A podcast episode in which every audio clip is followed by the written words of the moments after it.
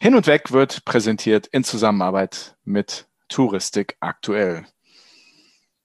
Liebe Hörerinnen, liebe Hörer, lieber Andi, hallo, schön dich zu sehen. Hier ist dein asozialer Freund. Bin ich denn noch der Asoziale? Hä? Ähm, asozial bist du. Ich weiß nicht, ob du noch ein Freund bist. Aber doch, ich glaube schon. Dann, okay, dann, dann, dann der Co-Moderator, sagen wir es mal so. mein asozialer Co-Moderator. genau, Na, es freut, genau. mich auch, freut mich sehr, dich zu sehen. Du bist noch in der Türkei. Ich, ja, genau. Streunt, streunst dort noch rum es ist ein Ende in Sicht und ja, von mir aus kann man mich asozial nennen. Äh, dann bist du halt so ein Konformist, was halt auch nicht viel besser ist. Aber was man ganz klar sagen soll, man kommt ja hier auch mit sehr vielen äh, Leuten ins Gespräch, mit sehr vielen Türken komme ich hier ins Gespräch. Man merkt richtig, dass sie sich freuen, dass das wieder Leute aus Deutschland kommen. Also es ist, ist, wirklich so. Alle, wenn alle fragen mich sofort, woher kommst du? Und, und wenn ich dann sage, ich komme aus Deutschland, dann freuen sie sich wirklich alle. Im Moment sind sehr viele Russen hier, die, die reisen wohl auch ohne Probleme in die, in die Türkei. Deutsche sieht man relativ selten, hm. eigentlich. Ich bin ja. jetzt auch wieder hier in Istanbul. Aber wie gesagt, die Freude ist groß und, und alle freuen sich auch wieder, deutsche Gäste begrüßen zu können. Bin ich mir sehr sicher. Sie freuen sich sogar bei dich, ja. Sie kennen mich ja erstmal nicht, ne? Ja. Einfach nur so. Noch ja, nicht. In, in diesem Smalltalk-Gespräch. Aber ich freue mich für dich und ich muss auch sagen, ich bin eigentlich ziemlich neidisch, dass du rausgekommen bist. Ich war ja im Januar einmal bei dir, im Februar einmal bei dir und diese Reise von Hamburg nach Frankfurt, das war wirklich, ja, das hat mich sehr geflasht, mich in den Zug zu setzen und 300 Kilometer zu reisen. Das war wirklich, ähm, wirklich wie Urlaub. ja, ja, es ist, also, ja, es fühlt sich auch hier an, an wie Urlaub und das ist auch schön. Und genau deswegen habe ich das ja auch gemacht. Und soll ich dir sagen, worauf ich mich noch freue? Sag es mir. Über unsere Partnerschaft mit der Touristik aktuell und die Premiere, die jetzt damit einhergeht. Denn wir haben heute einen zusätzlichen Gast. Und das wird auch die Regel, oder? Wir freuen uns nämlich sehr, dass wir zum allerersten Mal dabei haben den Matthias Gürtler, den Chefredakteur unseres Medienpartners Touristik aktuell. Hallo, lieber Matthias. Hallo, ich freue mich, dass ich heute zum ersten Mal dabei sein darf. Schön, dass du dabei bist. Wir freuen uns wirklich. Also auch vielen Dank für die Partnerschaft. Ich glaube, für beide Seiten ist das eine, eine sehr, sehr schöne Sache. Und ja, äh, du hast, im, im, im, wir haben so ein kleines Vorgespräch gehabt, da hast du ja schon gesagt, eigentlich stellst du ja die Fragen, jetzt musst du reden. Äh, wir sind gespannt, was du zu sagen hast. Ja, ja, als Journalist ist das so, so eine ganz andere Geschichte, aber ich werde mir Mühe geben. Mal schauen, wie wir gerade mit euch beiden ins Gespräch kommen. Es scheint ja zwischen euch nicht ganz problemfrei zu sein. Ähm, vielleicht wird die Zusammenarbeit mit Touristik aktuell dann einfacher und problemfreier. Also ich freue mich, dass du dabei bist. Gut. Alles klar. Ganz, ganz nach dem Motto, rette mich, wer kann. Ja, genau, genau. Es kann nur besser werden mit dir, Matthias. Ja, ich gebe mein Bestes. Soll ich gehen? Na, die Folge machen wir jetzt noch mit dir. Komm, die Folge machen wir jetzt noch zu dritt. Das haben wir angefangen. Gut, mitgehangen, mitgefangen. Nein, genau. Matthias, schön, dass du dabei bist. Du hast ein paar Themen mitgebracht, über die wir heute reden wollen, ne? Ja, klar. Alle reden gerade über die neue Testpflicht für Reiserückkehrer. Eine Testpflicht, die lange gefordert, von der Branche gewünscht war. Es geht natürlich die große Frage, darf man Urlaub auf Mallorca machen? Ist man asozial, wenn man nach Istanbul fährt oder nach Palma de Mallorca? Und ich würde gerne auch ein bisschen über Kreuzfahrten noch sprechen. Eines der Schwerpunktthemen bei uns im nächsten Heft, das direkt nach Ostern erscheint. Sehr ja. schön. Sehr schön. Fangen wir doch mal mit der, Impf, mit der Impfpflicht an, oder? Was, was ist eure Meinung? Also ich habe dazu eine ganz klare Meinung. Impfpflicht? Äh, Impfpflicht. Nee, Zur Impfpflicht, Impfpflicht haben wir alle eine Meinung, die ist gut. Du meinst die Testpflicht. Sorry, ja, die Testpflicht auf jeden Fall. Komplexe Themen, Sven. Ganz komplexe Themen. Es geht um die Testpflicht für Reiserückkehrer. Richtig oder falsch? Matthias. Ja, klar. Was sagst du? Sie ist absolut nervig und sie ist absolut richtig. Das ist, hm. es ist gerade eine ganz schwierige Phase, durch die die Gesellschaft marschiert, eben gerade durch diese Mutanten. Aber es war absolut richtig und auch sinnvoll und auch vom RKI offiziell genehmigt, dass Ziele wie Mallorca wieder geöffnet werden, wenn die Inzidenzrate ganz gering ist. Was macht man dann? Die Politik hat wahnsinnige Angst, vor allem unsere Spitzenpolitiker, dass die Urlauber diese diese, diesen Virus, diese Mutanten aus ihrem Urlaubsgebiet wieder mit zurückbringen. Ähm, jetzt wird getestet, es gibt die Pflicht. Schlecht ist, dass es wieder so Hauruck von heute auf morgen gibt. Schlecht ist, dass immer noch nicht ganz klar ist, welche Tests sind erlaubt. Also das offizielle Statement von Lufthansa ist, es sind nur Tests erlaubt, die von an zertifizierten Stellen durchgeführt werden. Dabei gibt es verschiedene Varianten. Es können Antigen, PCR, LAMP oder TMA-Tests sein, aber eben keine Selbsttests, was aus meiner Sicht logisch ist. Heute Morgen habe ich beim Hessischen Rundfunk einen, einen Redakteur gehört, der jemanden auf Mallorca interviewte und der sagte, auch Selbsttests seien erlaubt. Kann ich mir nicht vorstellen. Ähm, ich würde, wenn ich Urlauber auf Mallorca wäre, auf jeden Fall so einen offiziellen zertifizierten Test machen.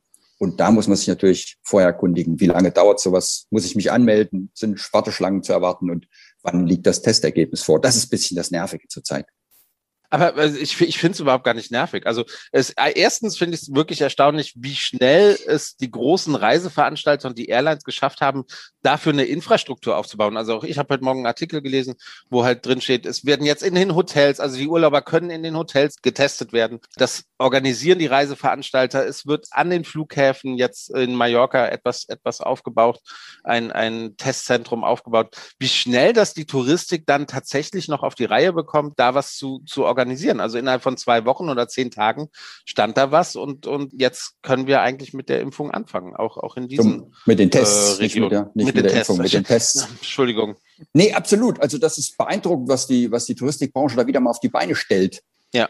In den Hotels ist es, also muss dann schauen. Es ist nur in den ganz großen Hotels und da auch nicht in allen. Aber viele Veranstalter haben ja. es gemeinsam mit den größeren Hotelketten tatsächlich geschafft, dass sie ihren, ihren Urlaubern da diese Tests ermöglichen. Das ist natürlich eine absolut bequeme Variante. Schwieriger wird es, wenn ich irgendwo eine Ferienwohnung habe, irgendwo in der Tramontana. Da muss ich dann natürlich zum Flughafen fahren oder in einen größeren Ort in ein Testzentrum.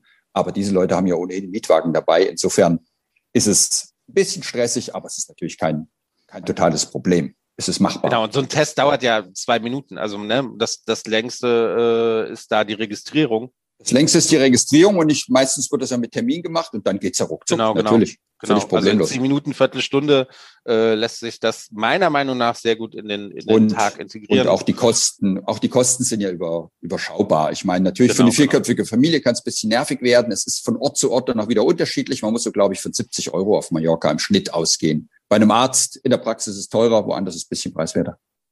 Aber wenn man es halt weiß, ist es auch gut. Ne? Also dann kann man es vorher mit einplanen und äh, dann gibt es keine Überraschung. Und, und wer dann reisen möchte, weiß, was auf ihn zukommt und fertig. Also warum, warum nicht? Oder Andi, sind wir alle asozial, die reisen? Nein, ich habe, ich sage das ja nur so. Ich finde das überhaupt nicht asozial. Also am Ende des Tages hat das RKI eine Ansage gemacht, dass die Ansage war, Mallorca ist kein Risikogebiet mehr.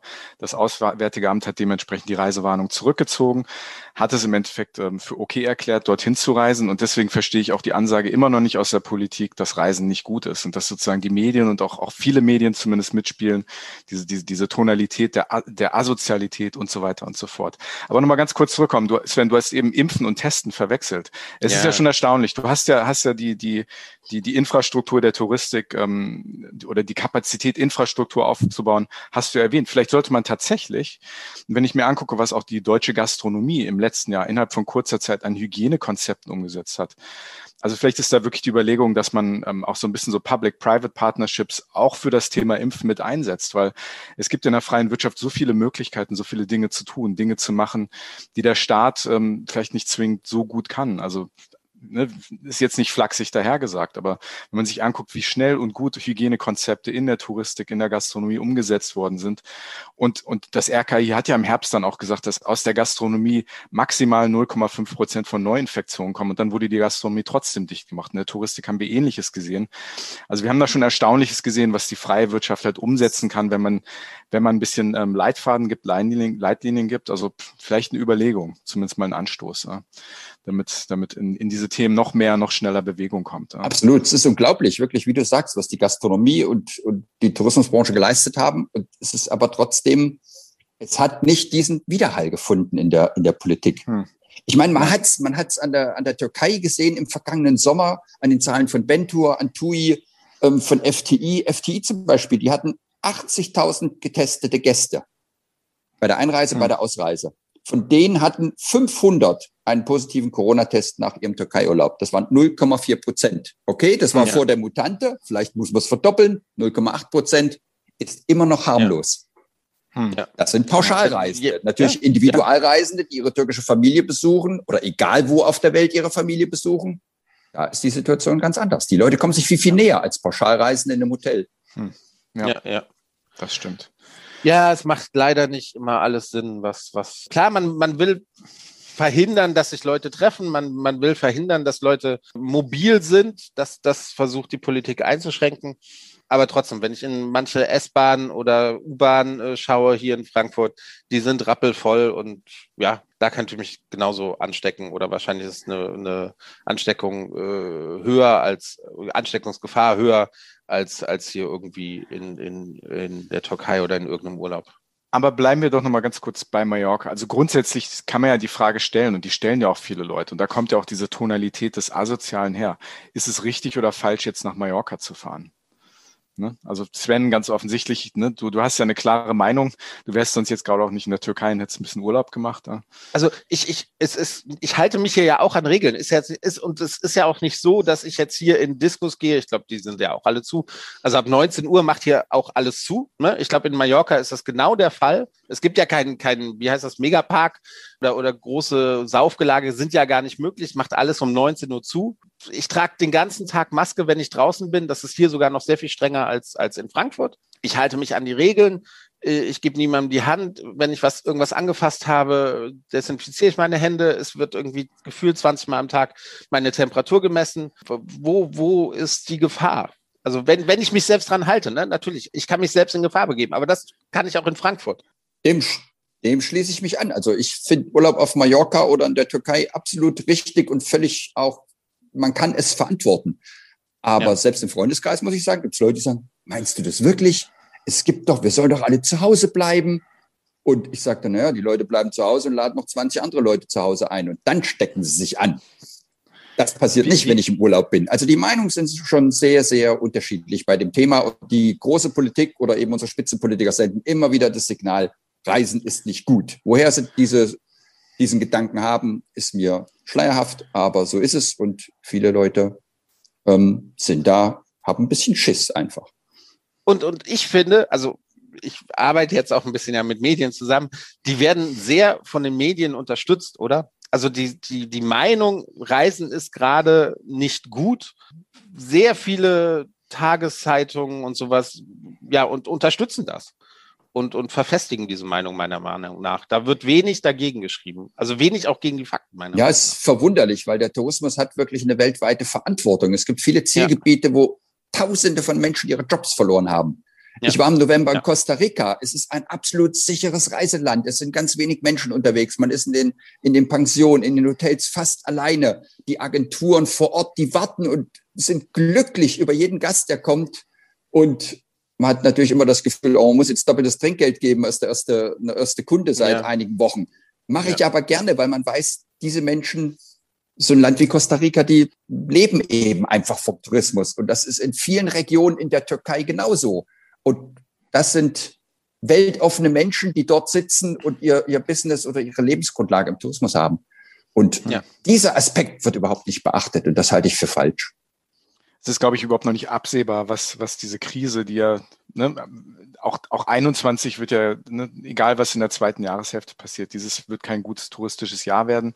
Wir hoffen, dass es nächstes Jahr wieder an Fahrt aufnimmt, ähm, wenn sich das alles mit den Impfungen so entwickelt und auch, auch, auch globaler wird.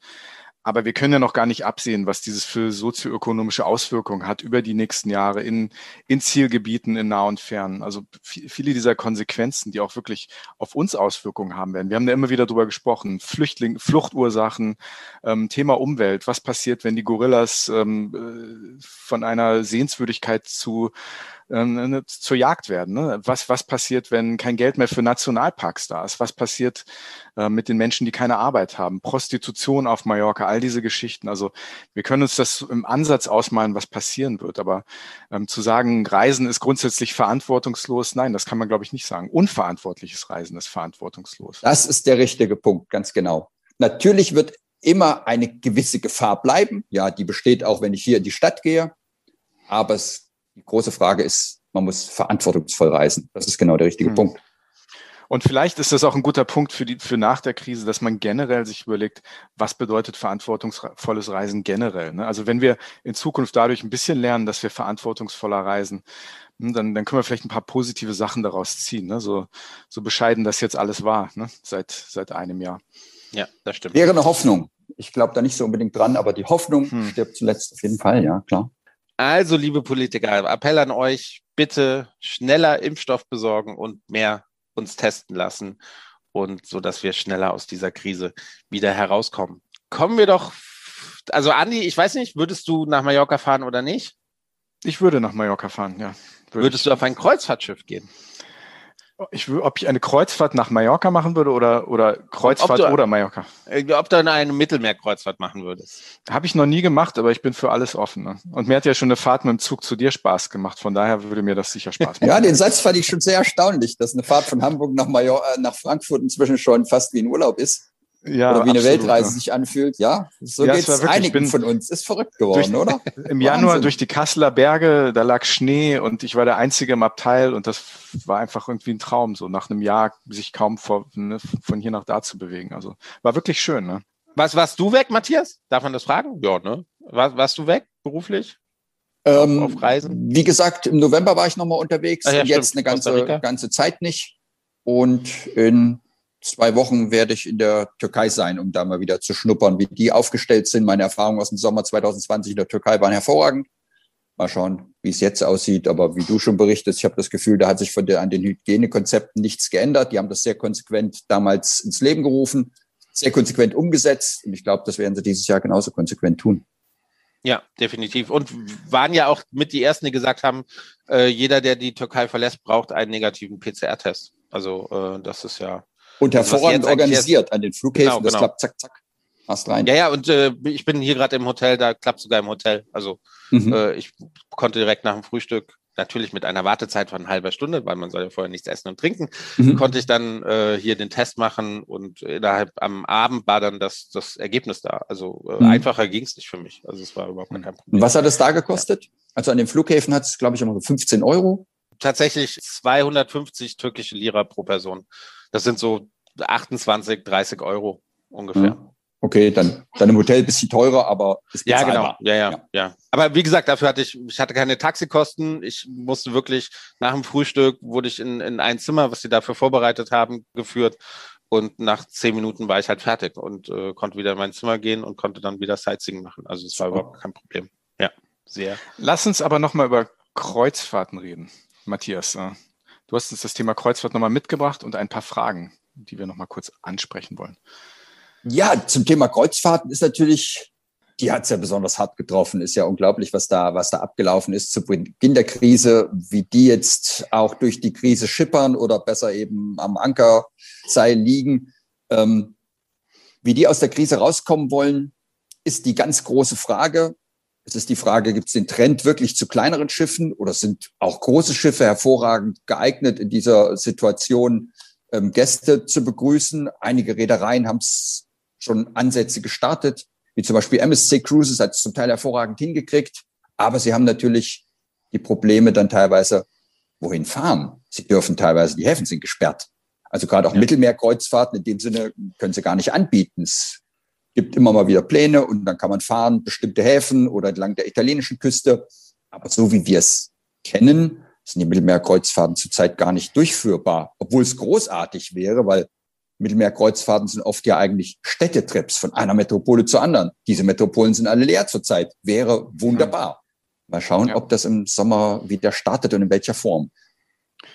Ja, vor allem die großen, also vor allem die großen Kreuzfahrtlinien, die haben ja natürlich auch eine, wirklich ein Riesenproblem mit dieser, mit der Planbarkeit. Ne? Die Routen werden ja teilweise drei, vier Jahre im Voraus geplant.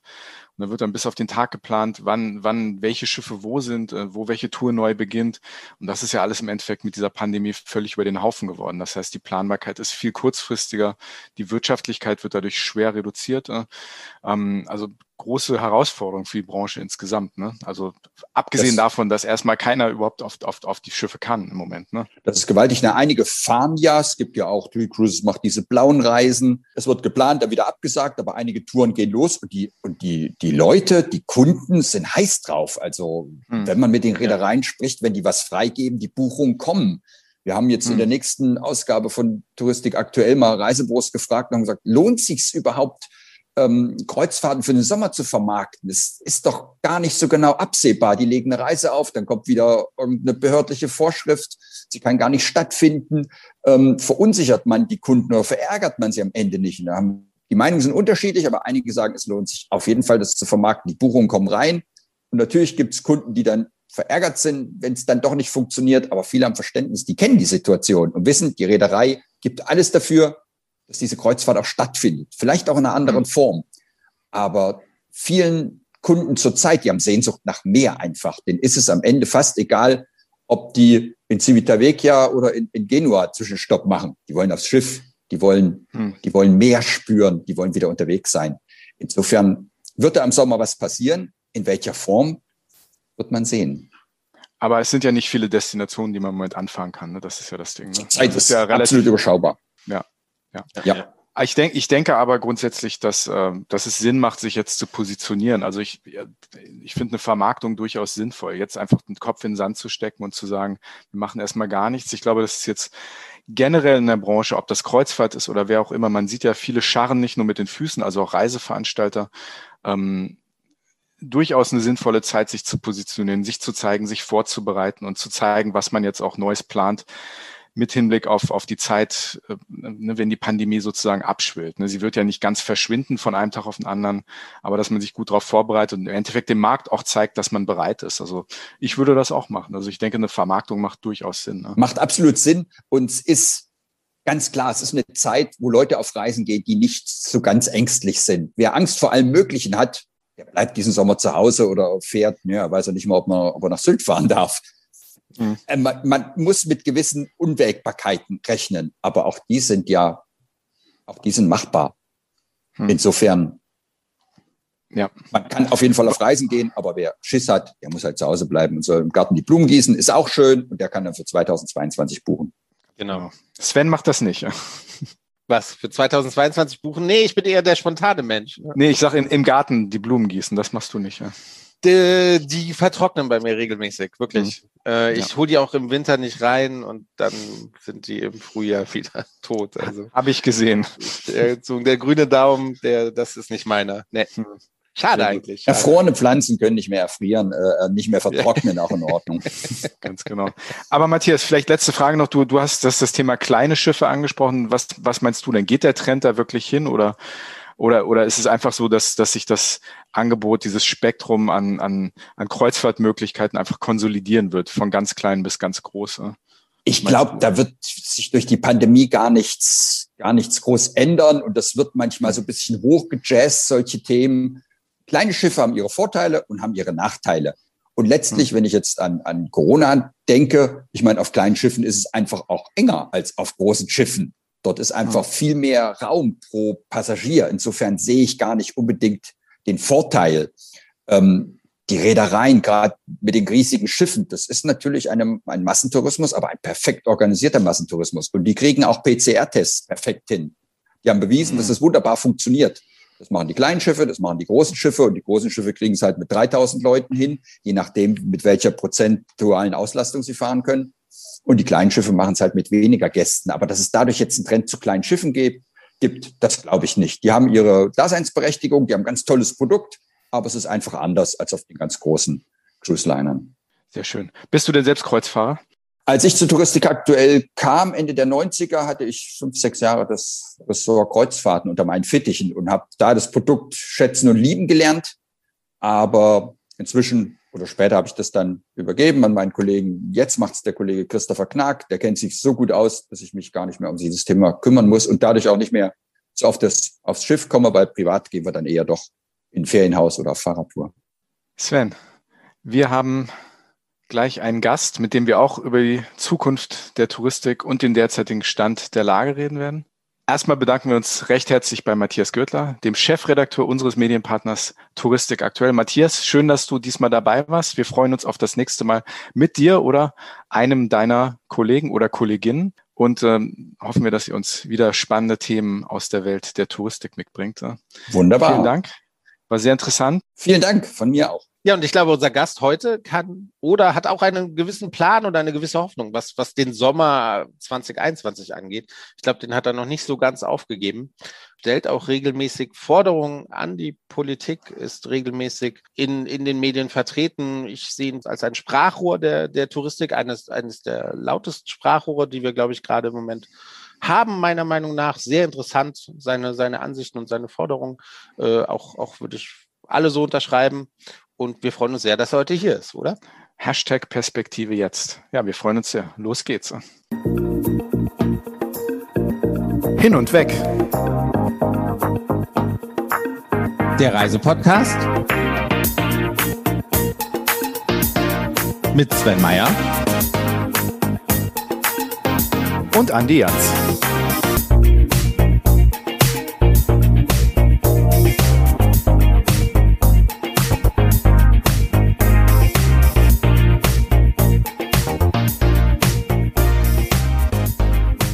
Er ist seit 2009 Vorstandsvorsitzender des VIR, dem Verband Internetreisevertrieb.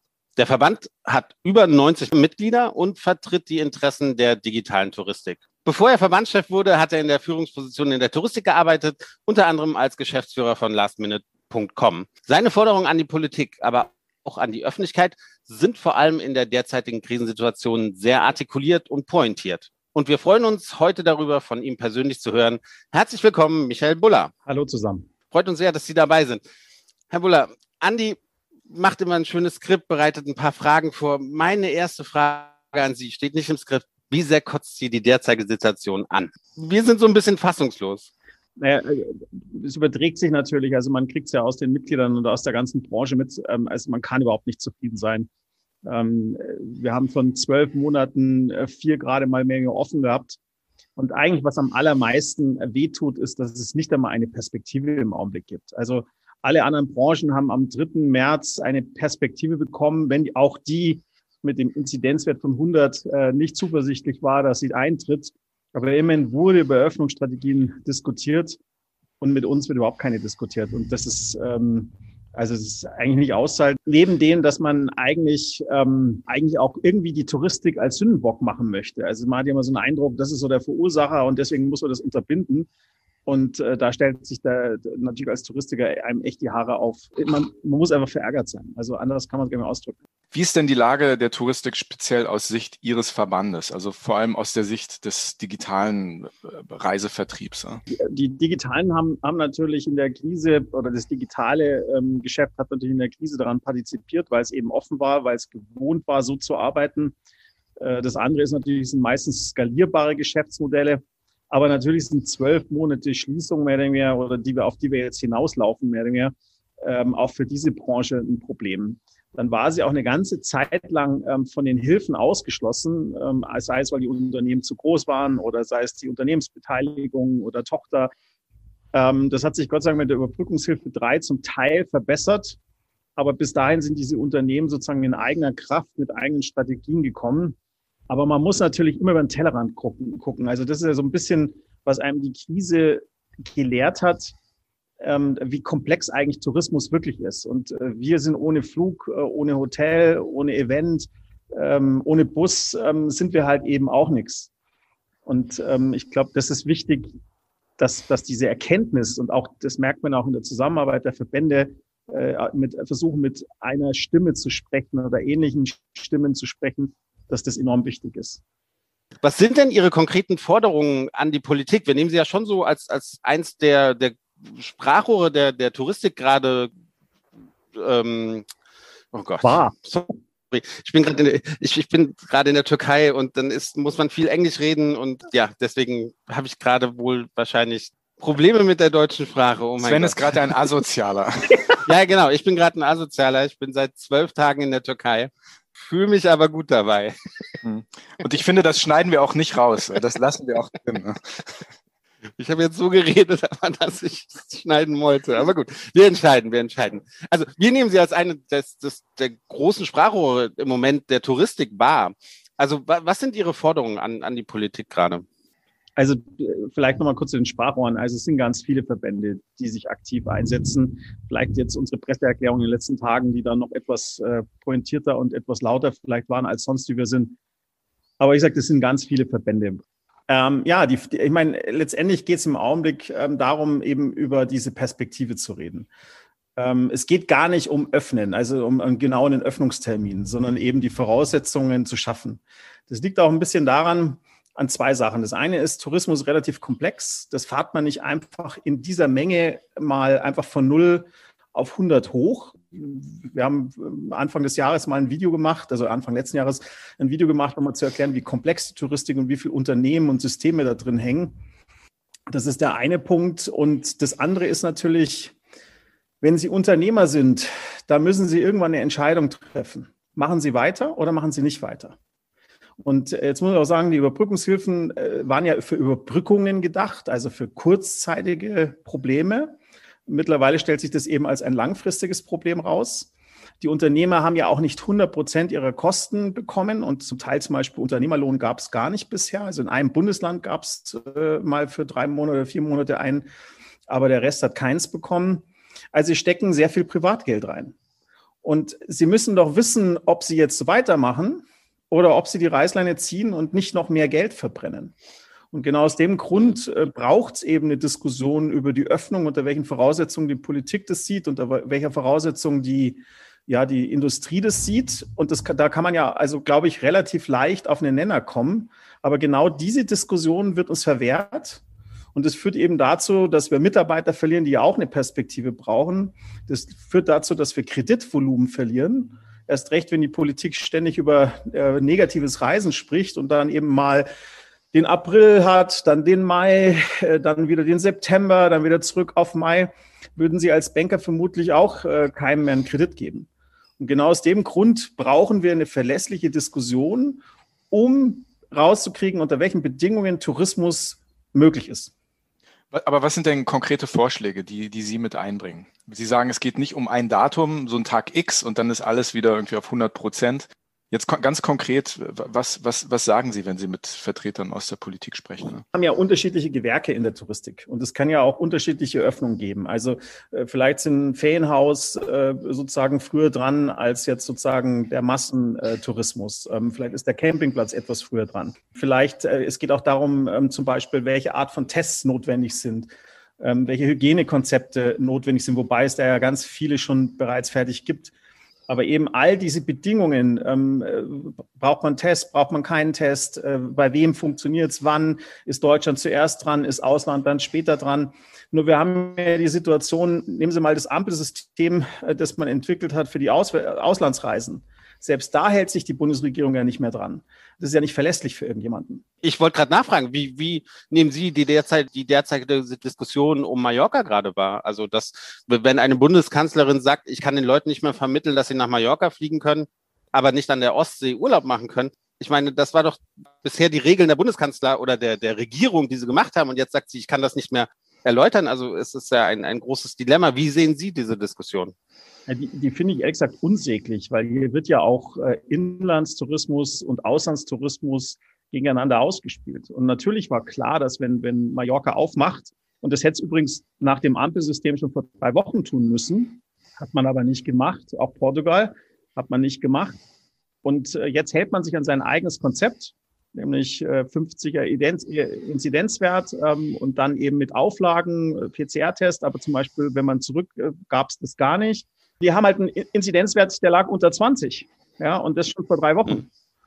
Und ähm, natürlich haben äh, bestimmte Bundesländer keinen Inzidenzwert hier in Deutschland. Ähm, und deswegen, da hat man ja dann sogar 35 plötzlich angesetzt. Ähm, also das heißt, man geht mhm. unter die 50 drüber. Und ich meine, da wird man dann Opfer seiner eigenen äh, Strategien sozusagen. Und das kann man ja alles lösen, indem man mit dieser Industrie gemeinsam, die ja auch es gibt ja nicht nur einen Vorschlag, ja. Also es gibt ja aus jedem Gewerke von den Busunternehmen, äh, von den Ferienhausanbietern äh, über den DTV gemeinsam. Die Hoga hat noch eins, ähm, die Konzepte, wo man sagt, wenn man das tut, äh, testen, ähm, auch wenn die Impfen, äh, das Impfen dann kommt und so weiter, gibt es ja Vorschläge, wie man damit umgehen könnte. Und dann würde man sich vielleicht als Regierung auch nicht äh, vorwärts zurück, weil man das Commitment aus der Branche hätte. Aber weil dieser Dialog nicht stattfindet, natürlich regt sich jetzt jeder drüber auf und jeder macht sich seine eigenen Bilder. Es ist ja auch unglaublich, wie, wie schnell die Touristik dann so Sachen auch umsetzen kann, oder? Also für, man, allein diese Teststrategien jetzt, wenn man zurückkommt aus, ich nehme jetzt wieder Mallorca, nach Deutschland, dass man da vorher halt einen negativen Test macht und, und die Touristik innerhalb von Gefühl einer Woche, zehn Tagen, haben sie jetzt Testzentren an den Airports entwickelt, so dass die Leute dann pünktlich ihre Flieger ne äh, nehmen können und wieder zurückfliegen können. Das, das ist der Wahnsinn. Also wie, wie schnell es dann gehen kann, wenn die Branche möchte. Naja, jetzt muss man aber sagen, die Touristik war ja immer schon krisenerprobt. Ja, also ich sag mal, sobald irgendwo irgendwas in dieser Welt passiert, hat das einen Impact beim Travel. Und wir sind gewohnt, uns auf neue Situationen ganz schnell einzustellen. Deswegen hat mich nicht erstaunt, dass man jetzt ähm, auf, äh, auf Mallorca, also sowohl die, die Teststrategie für die Rückflüge, als auch zum Beispiel für Leute, die tatsächlich positiv sind. Da gibt es jetzt eigene Hotels. Das ging ganz schnell und dann hat man mhm. das organisiert. Das können wir. Was ich ähm, schwierig finde ist, oder, oder, oder was, ich, was ich schwieriger gefunden hätte, ehrlich gesagt, wenn es keine Tests gegeben hätte. Weil äh, möglicherweise hätte man dann gesagt, seht ihr, die kommen jetzt alle zurück und die Inzidenzwerte in Deutschland steigen. Und hier können wir wieder mal belegen, wie letzten Sommer zum Beispiel, die Tests äh, der Rückreisenden, dass der Tourismus an der Verbreitung von Corona offensichtlich nicht so, also der reine Urlaubstourismus, ja, ähm, Ferientourismus nicht an der Verbreitung von Corona ver verantwortlich ist. Sie haben eben schon mal das äh, Wort Sündenbock ähm, erwähnt. Andere mit uns verwandte Branchen, Sie haben auch eben die DEHOGA erwähnt, die haben das ja auch im letzten Jahr sehr stark erlebt. Also Gastronomie zum Beispiel. Vieles hängt ja auch von der öffentlichen Meinung ab. Und Sie vertreten ja die deutsche digitale Reiseindustrie ja auch gegenüber der Öffentlichkeit.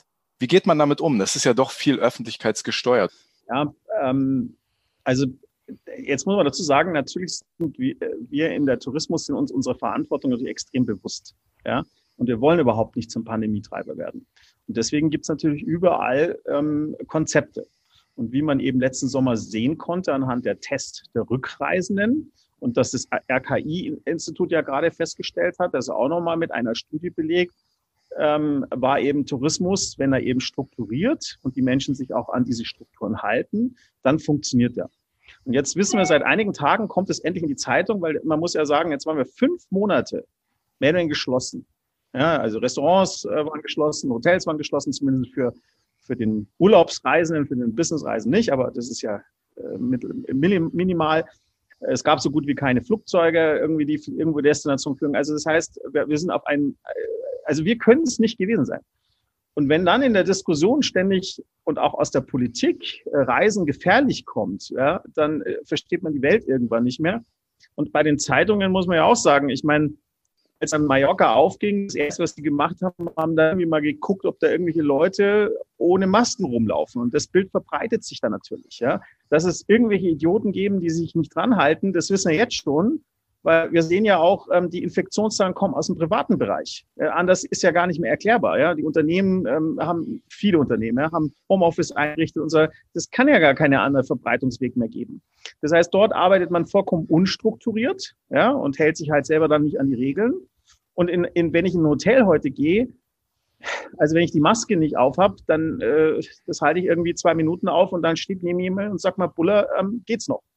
Und so ist, ist glaube ich, da, da ist irgendeine verkehrte Welt. Und die, die, jetzt kommt zum Beispiel eben auch die Politik plötzlich und hebt die Hand und sagt, wir prüfen gerade juristisch, ob das Reisen nach, also an Ostern nach Mallorca unterbunden werden soll. Das ist dann nochmal so eine Taktik. Also es ist aussichtslos, dieses Verfahren zu gewinnen. Aber es ist nochmal eine Taktik, um dem Bürger irgendwie diese Gefahr und gefährlich, was ich von Reisen, von strukturierten Reisen einzureden. Und das, das kann man nicht so stehen lassen. Und das suggeriert, dass es gefährlich ist, ne? ob es erfolgreich ist oder nicht, ne? Aber. Wir hatten vor ein paar Wochen André Kiewitz, den Geschäftsführer von Ventura Travel, äh, bei uns zu Gast und der hat, naja, kann man so pauschal sagen, den Medien halt auch ein bisschen Schuld äh, gegeben. Also solange die alles negativ machen, solange die das Reisen verteufeln sozusagen, ja, so lange wird auch nicht gereist werden und, und so lange wird es diesen, diesen negativen, äh, dieses negative Geschmäckle haben, wenn, wenn wir reisen dann doch. Sehen Sie das genauso? Naja, also.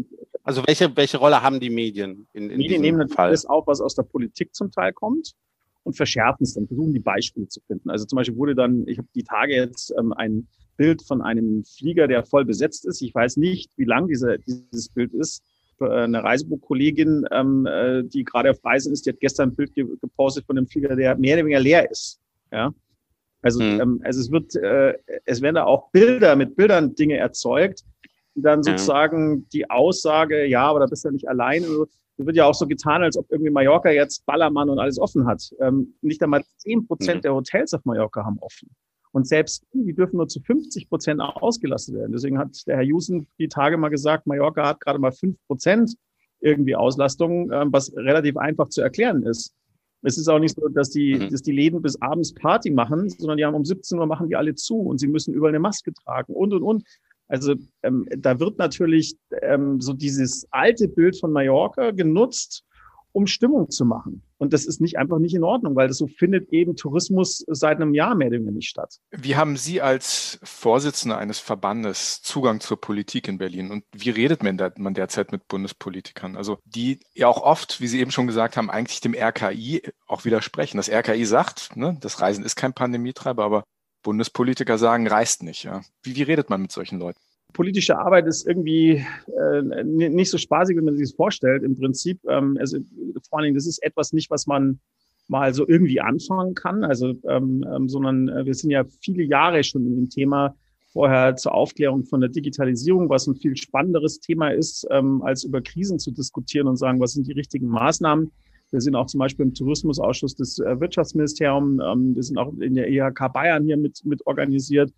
Wir waren auch mit dem Justizministerium sehr aktiv ähm, zur Pauschalreiserichtlinie. Ähm, äh, da haben wir uns, glaube ich, einen guten Namen gemacht. Äh, jetzt sind wir bei, der, bei dem Reisesicherungsfonds dabei. Wir haben die Schiedsstelle, die, die Just, das Justizministerium ähm, haben wollte, zum Beispiel für Schlichtungen ähm, als einzige um, tatsächlich umgesetzt mit der ÖSCP zusammen. Also es gibt ganz viele Dinge, die wir im Vorfeld schon gemacht haben. Und ähm, heute ist so, dass man muss wissen, wie dieses politische, politischen Entscheidungen stattfinden weil das eben anders ist in der realen Welt, wo du, ähm, ja, ich sag mal, mit einem Geschäftsführer redest, der sagt links rum und dann macht er auch links rum. Äh, in der Politik geht es um Mehrheiten, äh, parteipolitische Entscheidungen. Ähm, wer sagt's überhaupt? Sagt's die Opposition oder ähm, also es gibt so viele Dinge oder habe ich gerade Wahlen, äh, dann tue ich mir vielleicht leichter mit Hilfen ähm, als danach. Also es gibt ganz viele Dinge, die da eine Rolle spielen. Jetzt haben wir da trotzdem natürlich viele Leute, die uns wohlgesonnen sind was aber dann eben Mama nicht hilft, weil sie vielleicht an der Stelle eben nicht mitreden können oder weil sie, ähm, äh, weil, weil eben gerade sozusagen die Mehrheit dafür nicht zu bekommen ist oder weil es eben gerade en vogue ist zu sagen, ähm, dass ich, wir haben eine dritte Welle und äh, wir wollen die Mobilität einschränken. Und da werden sie halt dann als Industrie möglicherweise so zum Opfer.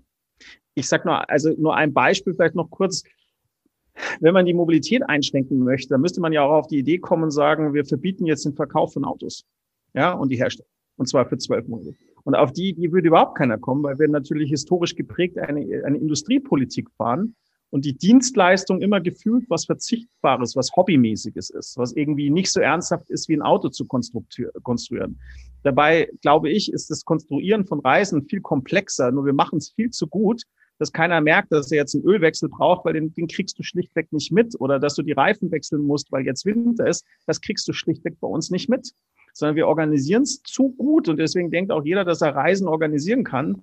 Was aber da im Hintergrund stattfindet, um eine Reise so hinzukriegen, dass es keiner merkt, wenn was schief geht oder, oder die Prozesse einwandfrei in Stück für Stück gehen müssen und nicht nur ein, sondern 30 Prozesse zusammen agieren müssen, das kriegt ja auch keiner mit.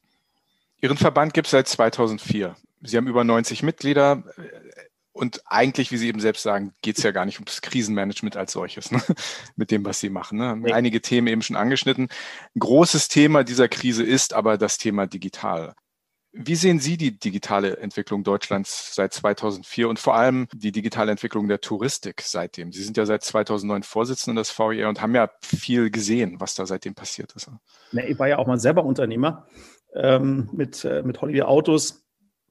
Und äh, da hilft mir meine Neugier. Ja, und das, glaube ich, ist auch eine gute Eigenschaft, die du für die Digitalisierung brauchst. Du brauchst so Mut und Neugier und einfach mal was ausprobieren. Und dann auch so sagen, hat nicht funktioniert, next. Was uns hilft natürlich über die Jahre jetzt äh, von der Digitalisierung ist, dass wir 2004, wo ich, äh, wo wir diesen Verband gegründet hatten, da gerade mal 45 Prozent der Deutschen Zugang zum Internet. Ja, und äh, äh, ich kann mich erinnern, es gab mal einen Vortrag von IBM irgendwie in 2008 oder so, der sagte, das Internet ist noch gar nicht da. Und da war das dann schon so ein Boom irgendwie, der stattgefunden hat. Aber was der gemeint hat, es war nicht verfügbar. Also es war nicht überall verfügbar. Und wahrscheinlich diese mobile, und jetzt kriegen wir noch 5G, wenn wir diesen Ausbau mal auf die Reihe kriegen, äh, dann ist das Internet wirklich überall zu einer wahnsinnigen Geschwindigkeit da. Das heißt, das erweitert unsere Möglichkeiten. Die, den Ansatz, den wir als VR immer gefahren haben, war ja nicht äh, gute Onliner, äh, was ich alte analog, sondern wir haben immer gesagt, das muss, ich, muss verschmelzen. Und äh, das darf auch nicht als Feindbild kreiert werden, ähm, sondern es muss als Chance gesehen werden. Ähm, und äh, da passt mein historischer äh, sozusagen, äh, ja, mein, mein Leben sozusagen dazu, weil ich immer versuche, die Dinge dann als Chance zu sehen. Auch diese Krise übrigens hat Chancen, kommen wir vielleicht später nochmal drauf. Und da wurden wir natürlich lange belächelt und vor allen Dingen, es wurde auch die Digitalisierung lange Zeit, und zwar Jahrzehnte ähm, gefühlt, ähm, auch als Feindbild. Also die nehmen uns was weg.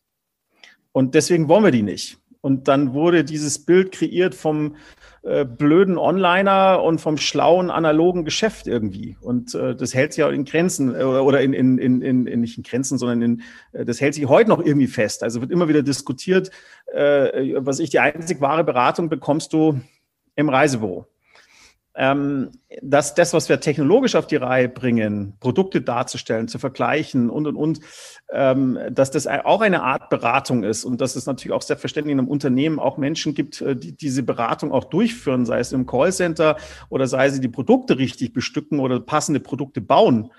Ähm, das wird immer so ein bisschen in die Ecke, das ist alles easy. Jetzt muss man aber sagen, ähm, die Krise, vor der Krise, das Jahr 2019 war so gefühlt mein Erfolgsjahr. Weil wenn ich davor Vorträge gehalten habe bei Reisebüro-Kooperationen, dann war ich so dieses nette Zwischenprogramm. Da kommt jetzt der Buller und der erzählt so tolle Sachen und führt witzige Filme vor und die finden wir auch ganz faszinierend. Aber danach gehen wir zurück und machen es weiter wie vorher. Und 2019 war das Jahr von Change, weil da wurde schon verstanden, das ist jetzt kein Exotentum. Das hat sicherlich auch was damit zu tun, dass die, die, die Zahlen der Buchungen gerade im Tourismus über digitale Kanäle bei den Hauptreisen zum ersten Mal 2018 mehr Reisen über digitale Kanäle verkauft worden sind ähm, als ähm, über analoge Kanäle. Und da merkte man endlich eine Aufbruchstimmung. Das heißt, dass das, was wir seit 2004 allen sagen, endlich ähm, fruchtet und die Leute verstehen, da muss irgendwas passieren, die Dinge müssen sich verändern, das ist eine Chance, äh, der Analogvertrieb äh, fängt jetzt an, digitale Konzepte zu entwickeln, äh, die Kundenbindung auch über digitale Kanäle und diese Mischung hinzukriegen. Und dann kam Corona. Und bei Corona haben wir es dann auf die harte Tour gelernt, weil da ging ohne digitalen Kanälen gar nichts. Ähm, und äh, ich meine, was haben wir alle diskutiert, auch über Videokonferenzen? Da haben wir gesagt, nee, nee, nee, nee, das, also ich muss für diesen Termin nach Berlin fliegen, also auch wenn er eine Stunde dauert, aber das geht gar nicht. Ja, also wir müssen uns ja sehen irgendwie. Und heute wissen wir, nee, geht viel besser. Der Termin dauert eine Stunde und, äh, und dann muss ich nirgendwo wieder nach Hause fliegen und durch die Welt reisen, sondern ich bin wirklich eine Stunde konzentriert und das geht auch. Und man kann so eine absolute Notwendigkeit, um mit dem Kunden in Kontakt zu bleiben. Und das ist vielleicht was Positives an dem, an, an Corona. Ähm, ich glaube, seitdem Andi und ich den Podcast machen, be, also begleitet uns dieser Konflikt zwischen stationären und, und digitalen Vertrieb. Äh, es wird immer mal wieder äh, natürlich diskutiert, gegipfelt natürlich äh, bisher in dem Interview mit dem, mit dem TUI-Chef. Das war eine, eine harte Ansage, aber vielleicht war sie ehrlich. Mag nicht jedem gefallen, und dann weiß man auch, dass man sich selber aufstellen muss. Also das eben auch nicht drauf verlassen kann vielleicht oder vielleicht sich mal mit einer eigenen Strategie und nicht anhängt an einem fremden Dritten. Also vielleicht war es eine ehrliche Antwort der TUI mal, weil sie haben das ja in anderen Märkten gelernt, dass es auch anders geht. Genau, also die, Fra die Frage, die er ja damals gestellt hat, ist, denken Sie wirklich, dass in zehn Jahren noch jemand ins Reise Reisebüro geht, um halt äh, einen Pauschalurlaub auf Mallorca oder sowas zu, zu buchen.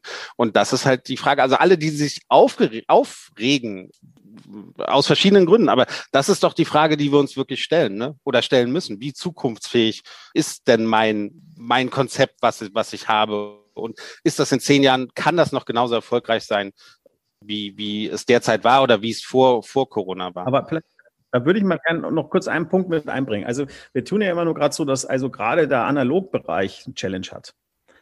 Aber der Digital hat einen viel größeren, wie man hört im Hintergrund. da rührt der Motor sogar. Ähm, unser Wettbewerb ist nur ein Mausklick weiter.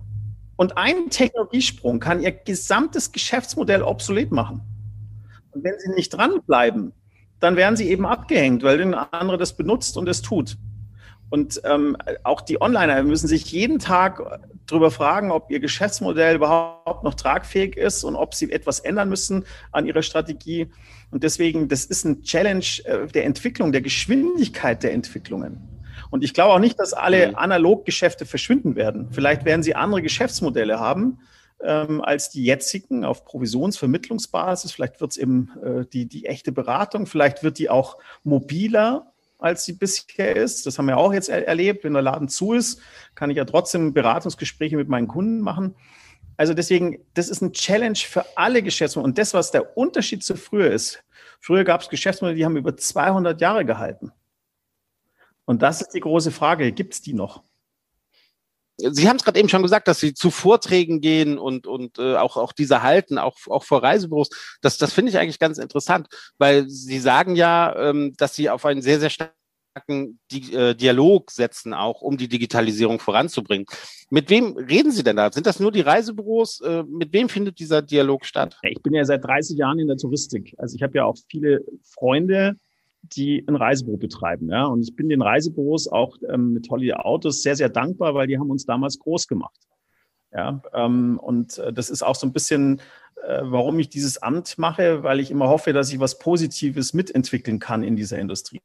Wir sind aber sogar noch einen Schritt weiter gegangen. Wir haben äh, mit dem Bayerischen Wirtschaftsministerium ähm, mit dem äh, Thomas Bösel und der Firma Kermax ähm, zusammen ähm, mit der Uni Passau ein Labor für die Entwicklung der Digitalisierung ähm, ähm, aufgezogen. Weil ich der mhm. Meinung bin, ähm, vielleicht äh, braucht es da manchmal, also wenn Sie ein eigenes Reisebüro haben, haben eh schon so viel zu tun, sind der beste Dekorateur, Sie sind der Finanzchef, Sie sind der Personalchef, Sie sind der beste Berater und so weiter. Äh, dann noch sich mit weiteren Themen zu beschäftigen, ist vielleicht tatsächlich etwas schwierig. Und wenn, wenn dann eh die Situation so eng ist, wie sie gerade ist, dann haben sie vielleicht auch noch kein Geld, was Neues auszuprobieren. Und dafür haben wir dieses Labor sozusagen entwickelt mit dem Bayerischen Wirtschafts. Es wird finanziert für drei Jahre. Möglicherweise kommt jetzt noch eine Anschlussfinanzierung wegen Corona, weil uns das Jahr natürlich auch, auch fehlt. Aber da ist die Idee, tatsächlich neue Dinge auszuprobieren und sie dann eben dem Vertrieb möglich zu machen, sagen, hier sind die Ergebnisse, funktioniert oder funktioniert nicht, könnt ihr machen.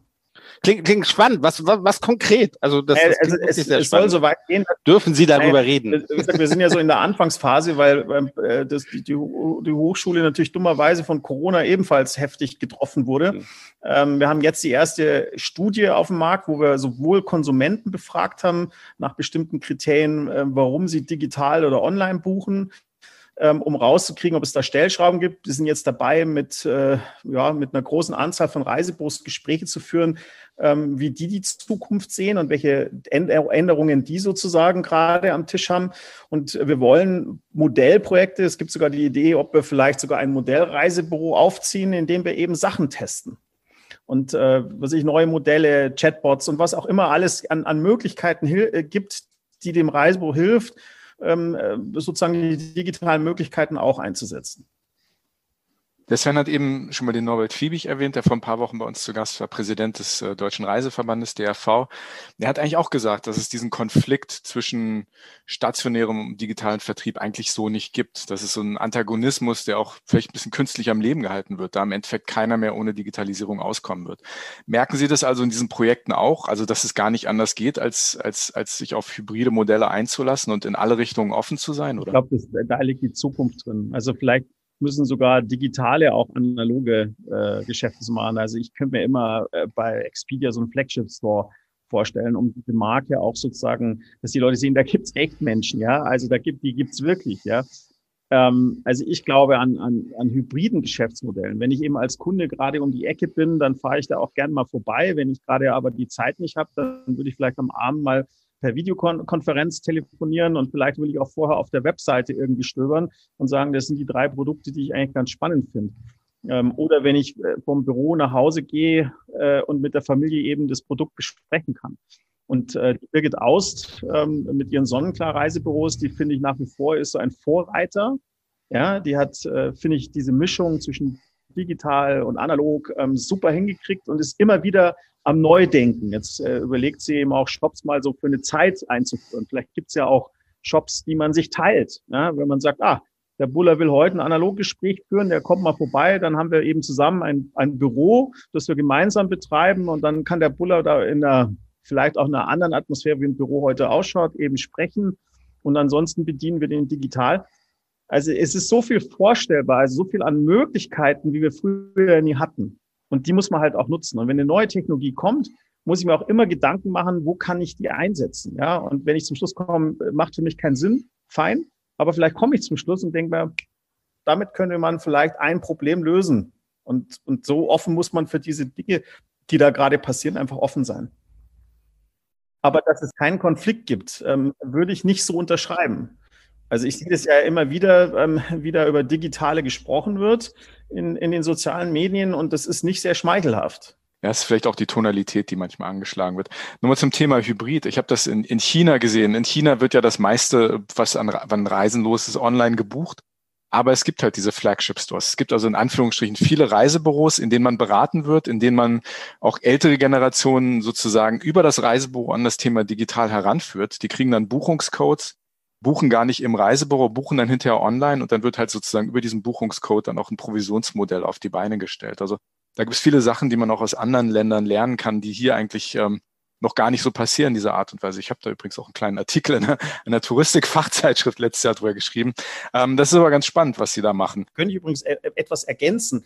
Das Spannende ist ja, ähm, die sind natürlich digital uns voraus. Wir sind ja, waren jetzt äh, zwei Jahre lang hintereinander, wollten ja letztes Jahr auch nach China nochmal, ähm, hat aber eben aufgrund Corona nicht funktioniert.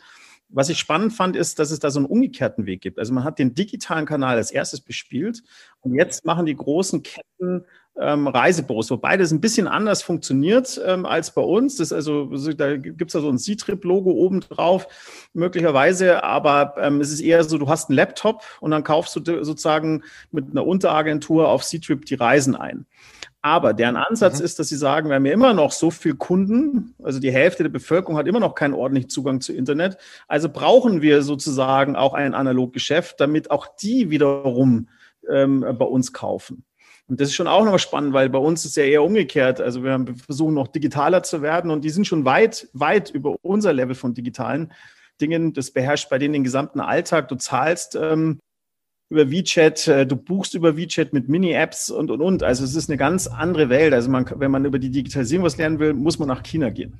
Warum tun wir uns so schwer damit zu akzeptieren, dass das Thema Digitalisierung eigentlich entschieden ist? Äh, Weil wir einfach wahnsinnig gerne an alten Dingen festhalten. Wir sind leider nicht die Nation der, oder sagen wir mal umgekehrt, wir sind die Nation der Angsthasen. Ja, wir sind der bestversicherteste Mensch in der Welt. Also ich habe sogar, also theoretisch, wenn in Utting hier, wo ich am Ammersee, wo ich lebe, hier ein Vulkan ausbrechen würde, dann wäre mein Haus versichert. Ja, ähm, das ist höchst unwahrscheinlich, aber ich fühle mich wohl, dass ich sogar die Vulkanversicherung. Vor zwei Jahren, vor eineinhalb Jahren hätten wir auch gedacht, dass ein Virus nie die Welt äh, stillstehen lassen könnte. Also deswegen niemals nie sagen. Ne? Follow-up-Frage: Gibt es da Vulkane?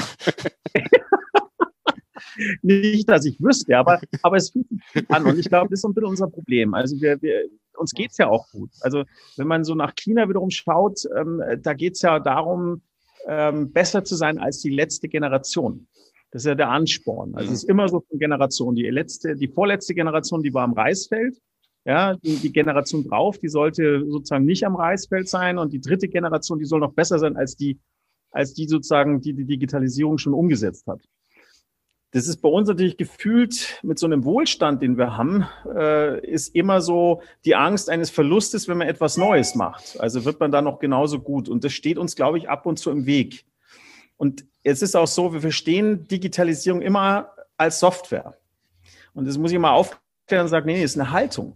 Ja, ist eine Haltung, etwas Neues zu machen. Software ist sozusagen das Werkzeug dazu, ähm, etwas umzusetzen, aber du siehst die Chance eines Geschäftsmodells, und benutzt die Digitalisierung, um dieses Geschäftsmodell zum, zum Leben zu erwecken.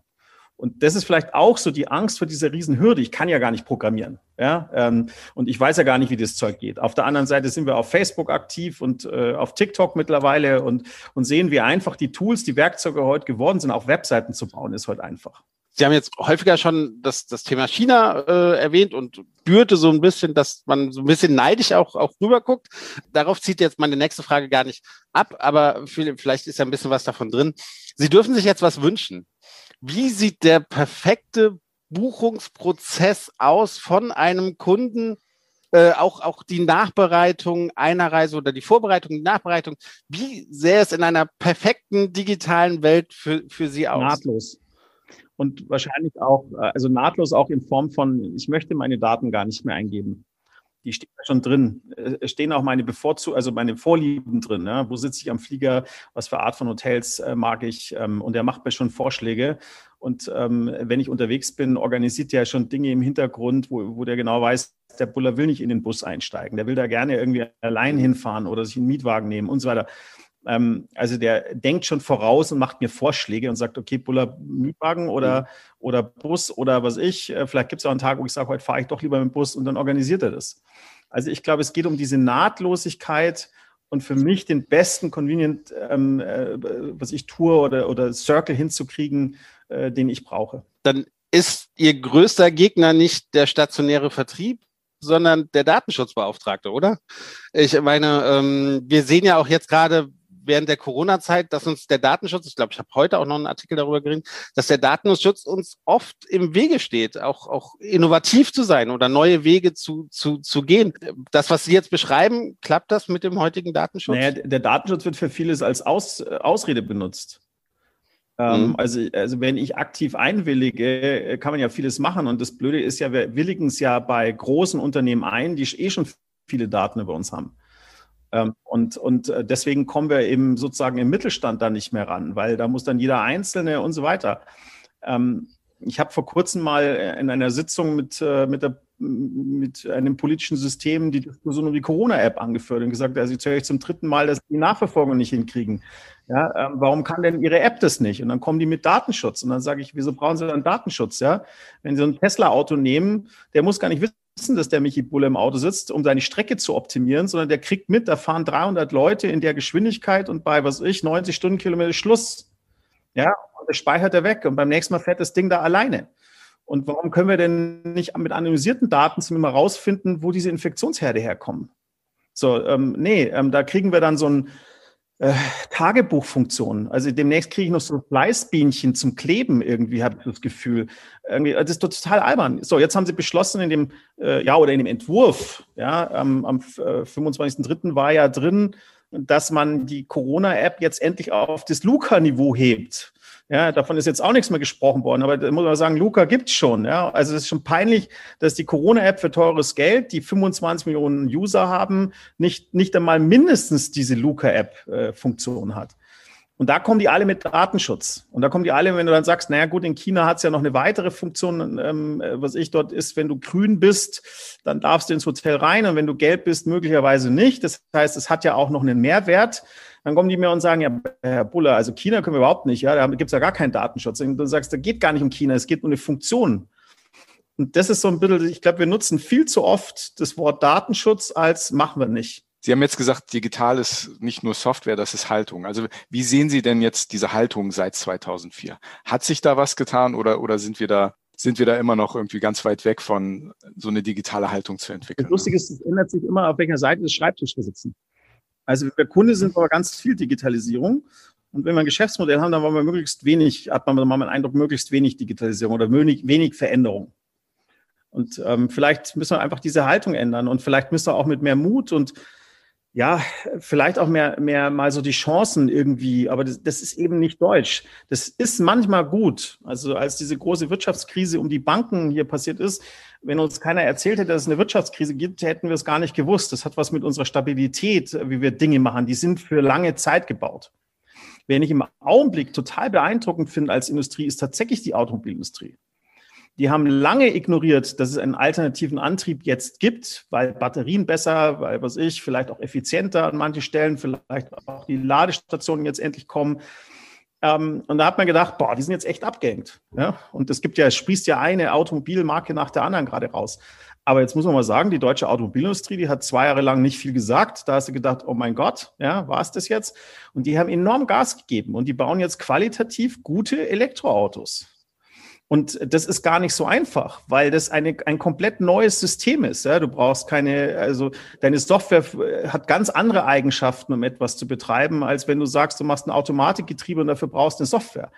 Also ganz andere Dinge, die du plötzlich brauchst. Und die haben es echt hingekriegt, ich finde, da jetzt wieder Anschluss zu finden, und das finde ich bemerkenswert, weil das auch komplex ist, was die tun.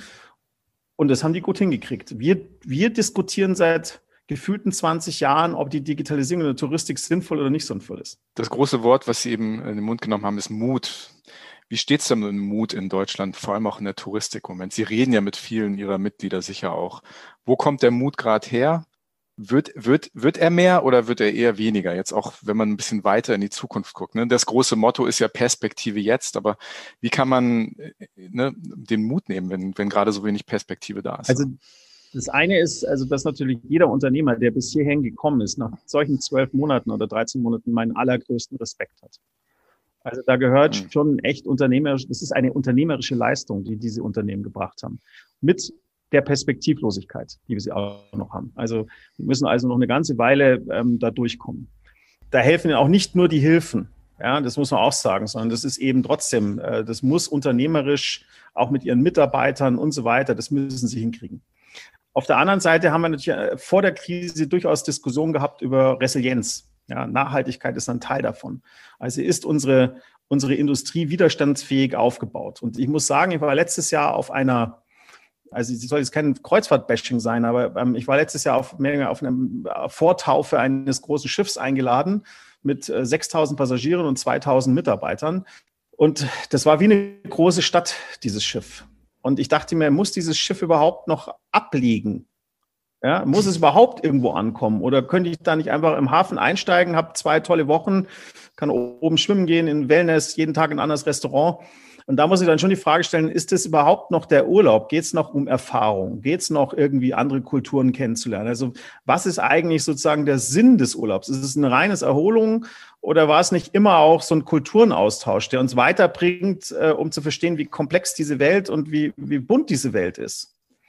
Und ähm, dass wir uns diesen Themen in dieser Zeit des Stillstands nicht annehmen, das finde ich als, als große verpasste Chance. Wir haben damit Impulse for Travel was vorgelegt, wo wir das Thema Resilienz mal ganzheitlich gedacht haben und nicht nur in, in, in rein ökologischen Ecke, weil ich nach wie vor glaube, das fliegt uns um die Ohren. Wir können so nicht weitermachen.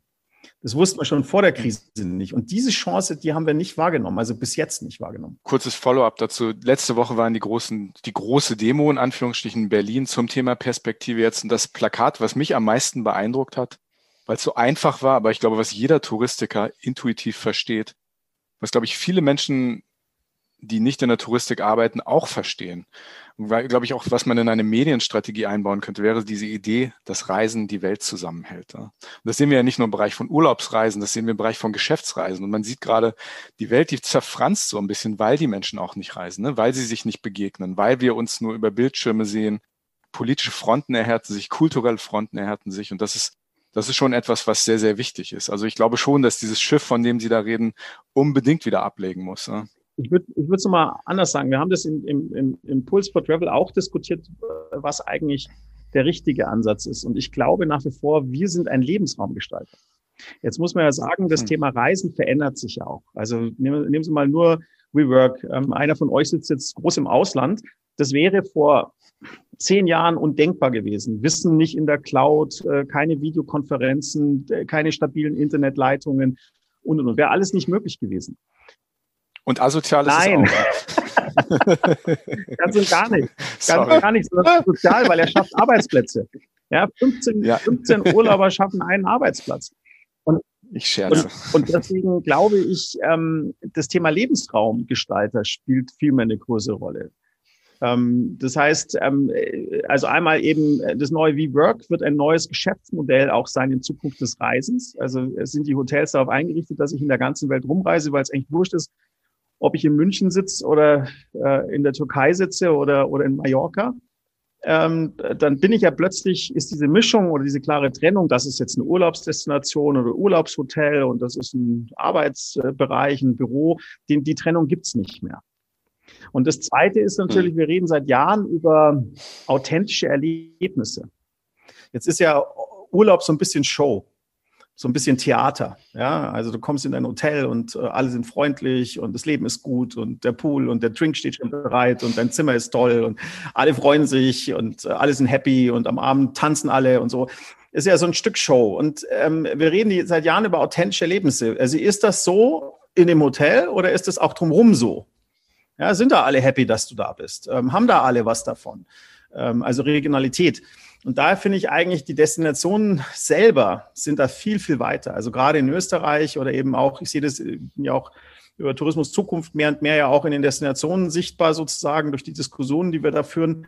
Ähm, und ich bin immer erstaunt, wie nah die an dem Thema sind und wie die darüber nachdenken. Und ich habe immer das Gefühl, je weiter du von der Destination zum, bis zum Mittler gehst, umso weniger ist dieses Verhältnis, was macht da eigentlich der Tourismus vor Ort? Sondern der wird nur zum reinen Produkt verkommt er. Und da müssen wir aufhören. Vielleicht müssen wir darüber nachdenken, was wir da verkaufen. Das ist auch so die Diskussion, ist es nachhaltig? Brauchen wir jetzt ein Siegel dafür? Warum denn überhaupt? Ja, äh, auch bei Bio finde ich es irgendwie seltsam. Warum ist denn die Tomate, wo nicht Bio draufsteht, warum ist die denn giftig? Ja, warum ist die denn nicht von Haus aus so produziert, dass die in Ordnung ist und dass ich mir gar keine Gedanken machen muss? Oder von Haus aus richtig verpackt, dass ich keinen Müll produziere? Und ich glaube, wir müssen den Tourismus dahin kriegen, dass sich gar keiner Gedanken machen muss, weil das Leben, das er dort erlebt, ist das echte Leben und es sind alle happy, dass du da bist und es haben auch alle was davon. Und du schaffst eben was Gutes, wenn du auf Reisen gehst. Das will ich jetzt nicht absprechen, dass wir das nicht heute schon tun, aber vielleicht können wir es noch ein Stück bewusster machen. Ist die Pandemie nützlich für, für diese Entwicklung oder eher hinderlich? Was, was denken Sie? Ich glaube, sie ist hinderlich. Ähm, aus zwei Gründen. Hm, okay. Das eine ist, ähm, also sie könnte nützlich sein, weil wir zum allerersten Mal erleben, was passiert ist in der Touristik, wenn uns die Geschäftsgrundlage entzogen wird.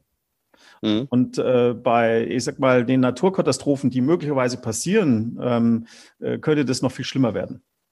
Auf der anderen mhm. Seite ähm, hat sie nicht geholfen aus zwei Gründen. Das eine ist natürlich, im Augenblick geht es um die Existenz. Und wir haben ja gar keinen Overtourismus. Ja, wir haben ja einen Undertourismus. Und wir erleben zum ersten Mal, was passiert, wenn Tourismus nicht stattfindet. Das ist vielleicht auch ein, ein Stück lehrreich, auch für die Destinationen, die Diskussionen, die da vorgeführt werden. Und das zweite Problem ist, wir haben ja ähm, Gott sei Dank ein Kurzarbeitergeld, äh, das die Unternehmen auch einsetzen mussten, weil das das Mittel war, das alle bekommen konnten, also ob groß oder klein was eben auch finanzielle Strecke brachte. Liquidität, Lohnkosten wissen wir alle, ist so die höchste Person oder höchste Kostenposition, ähm, die du in deinen Büchern hast. Das Blöde daran ist aber, das hat zum Stillstand geführt. Weil äh, du konntest ja die Unternehmer gar nicht äh, nutzen oder die Mitarbeiter nutzen, in Anführungs- oder, oder mit denen Projekte aufsetzen. Im Gegensatz übrigens zu Holland. Dort hast du 90 Prozent deiner Personalkosten bekommen, aber die Mitarbeiter konnten zu 100 Prozent arbeiten. Und wenn wir das auch hätten, dann hätten wir uns weiterentwickeln können. Wir hätten Projekte machen können mit den Mitarbeitern, was auch den Mitarbeitern geholfen hat, die jetzt seit zwölf Monaten zum Teil eben in Kurzarbeit sitzen und dann noch eine Perspektivlosigkeit haben äh, und möglicherweise uns verlassen. Wir sehen, manchmal ist es ganz gut, über den Tellerrand oder über unsere Grenzen hinauszuschauen und gucken, was, was andere Leute machen, denn oder andere Länder machen, denn die haben auch manchmal sehr, sehr gute Ideen. Auch Sie werden nicht von der Schnellfragerunde äh, verschont bleiben, Herr Buller. Aber noch die, die allerletzte letzte Frage für Sie. Es gibt tech-freundlichere Branchen als die Touristik. Und äh, ich glaube, Sie sind sehr, sehr tech-affin. Ist die Touristik noch sexy? Was, was mögen Sie an dieser Branche? Ähm, ich bin in die Touristik gekommen, ich wollte ursprünglich mal Steuerberater werden. Und ja, dann lieber Touristik, das stimmt. Oh, also fand ich nach wie vor, bin ich heute noch ein spannendes Thema. Hilft mir manchmal auch Gesetzestexte zu lesen. Ähm, aber was ich an dieser Branche ähm, so schätze, ist, was wir verkaufen. Wir verkaufen nämlich Glück. Und das färbt auch die Menschen ab, die in dieser Branche ähm, arbeiten. Und ähm, ich glaube, es gibt kaum eine Branche, wo ähm, Wettbewerber abends zusammen ein Bier trinken und am nächsten Morgen ähm, sozusagen wieder Wettbewerb betreiben. Und äh, das geht in unserer Branche. Es ist also auch vieles noch ein Handschlaggeschäft im Prinzip ähm, wo man weiß, äh, das Wort zählt im Prinzip. Und ähm, ich glaube, das macht die Menschen in dieser Branche, macht es so besonders. Und deswegen bin ich so gerne in der Touristik. Schnellfragerunde, oder? Ja, ein sehr schönes Schlusswort. Wir verkaufen Glück. Also, es gibt zwei Optionen. Sie müssen sich für eine entscheiden. Die erste Frage ist Silicon Valley oder Berlin? Als Deutscher natürlich Berlin. Da passiert total viel und ähm, das merkt man auch in der Stadt. Ich mag die Stadt aber nicht, aber das, was da stattfindet, ähm, lässt sich auch äh, weltweit sehen. Hm. Ja. Möchten Sie sich kurz im Kopf und Kragen reden, oder? Nee, überhaupt nicht. Sollen wir bei Berlin nochmal nachhaken, oder? Nee, nee also äh, ich, ich, Hashtag Visit Berlin. Ja. Es ist tatsächlich so. Ich, ich, ich kann mit dieser Stadt echt nichts anfangen. Also das ist, ich bin froh, wenn jemand nach Hause geht. Es hat aber vielleicht mit meinem konservativen München oder meinem See, was hier, ich wohne hier am Ammersee, zu tun. Da habe ich meine Ruhe irgendwie. Und mir ist die Stadt viel zu hektisch und die Menschen, die in dieser Stadt leben, viel zu hektisch. Aber die ITB haben Sie trotzdem vermisst, oder? Absolut, absolut. Und zwar wegen den, den Leuten, den Menschen, die ich dort mhm. jedes Jahr treffe und die Inspiration, die man kriegt und hier eine Geschichte und abends ein Bier und und äh, da eine Party und ähm, ja, und am nächsten Tag tolle Vorträge. Ähm, ist schon was anderes. Also digital äh, ist es halt leider nicht dasselbe wie analog an der Stelle. Gut, zur zweiten Frage. Die Reise von Paris nach Peking mit dem neuesten Lamborghini oder mit einem Oldtimer? Auf jeden Fall mit einem Oldtimer. Der hält durch. Der Lamborghini, der geht wahrscheinlich schon nach, also bei den Straßenverhältnissen wahrscheinlich nach den ersten 30 Kilometer kaputt. Okay, würden Sie das sich auch zutrauen? Das sind, wie lange fährt man? 50 Tage? Ja. 40, 45? Ja, also ich 50? weiß nicht, aber es ist um die zweistellige 50. Tage. Ähm, ich, hm. ich, glaube, ich müsste vorher trainieren. Ähm, ich glaube, das ist körperlich so anstrengend, dass ich, glaube ich, da erstmal sechs Monate ins Fitnessstudio vorher muss. Bei uns war das immer eine Rentnerreise. also wir haben das, wir haben das ja gemacht, Hamburg, Shanghai, Berlin, Peking. Bei uns haben das immer ähm, in der Regel Menschen über 65, die haben sich zwar neue Sitze reingebaut, in der Regel sehr bequem, aber also nichts von Training oder sonst irgendwas. Ne? Was war, die älteste war über 80, oder? Damals. Wir hatten einen, einen 83-Jährigen, der ist ja, ja, die Strecke ja. zweimal gefahren. Ja. Unglaublich. Ja. Mhm. Sehr tapfer. Nächste Frage. Großen Respekt. Ganz vergessen, die nächste Frage zu stellen. Streamen oder klassisch Fernsehen? Ne? Beides.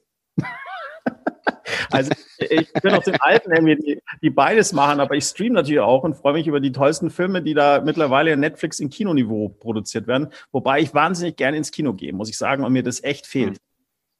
Was ist das? Kino. Kino. Das ja. sind die Räume, wo viele Menschen zur gleichen Zeit auf einer großen Leinwand mit tollen Sound hören. Ich, ich erinnere mich vage. Ja, ja also es, gibt einfach auch Filme, die sind einfach fürs Kino gemacht. Ne? Also die haben auch nichts auf dem Fernseher zu suchen oder da sind die bei weitem nicht so, so äh, impressive, wollte ich jetzt sagen. Entschuldigung. Ähm, ich glaube, ich probiere das mal aus. mach mal, mach mal, wenn es wieder möglich ist. Ja, wer weiß wann. Ich, ja. Wer weiß wann. Sven, nächste Frage. Alpen oder Nordseestrand? Das ist lustig. Eigentlich ist für mich die, der Nordseestrand obwohl ich in den Alpen wohne. Und das wirklich, ich dachte, das wäre einfach. Aber da habe ich schon zu viel ja. davon gesehen ja, ich habe also hab wahrscheinlich zu viel davon als Kind gesehen von den Alpen. Okay. Ich Und welcher Nordseestrand? Das war, glaube ich, das ist vollkommen wurscht. Hauptsache Meer. Andi, das Mittelmeer ist auch sehr schön. Kann ich nur weiterempfehlen. Versuch's auch mal. Es gibt mehr es gibt noch andere Meere als, als die Nordsee oder die Ostsee für okay. dich in Hamburg, ja? Ich, ich gehe ich geh ins Kino und dann gucke mir das Mittelmeer auch mal. Geh, geh, mal raus, geh mal raus vor die mach Tür. Mache ich, mache ich, ja. Gut. Wir kriegen jetzt von uns eine Lehrstunde in, in, in schönen analogen Dingen. Ja, genau. Ich freue mich drauf. Ich freue mich auf das analoge Leben, wenn es dann mal wieder losgeht. Ja, nächste Frage liegt bei mir. Unterwegs auf dem Handy Urlaub buchen oder zu Hause auf dem Computer? Handy. Tatsächlich Handy. Mhm. Ja. Wie, wie viele Deutsche machen das jetzt schon? Haben Sie da eine Zahl? Sie, Sie haben bestimmt aus dem FF irgendwie. Es ist schon steigend, oder? Ist steigend, äh, entwickelt ja. sich sozusagen in denselben Rhythmen, wie, wie sich das Internet entwickelt hat. Also ist dem schon mhm. weit, äh, weit fortgeschritten. Ist, äh, Google ist ja nicht sonst, ähm, dass er Mobile First äh, macht. Also mhm. Anwendungen, die ja, ja, sozusagen ja, mobile funktionieren, eben im Ranking bevorzugt. Pleasure-Reise oder klassischer Urlaub?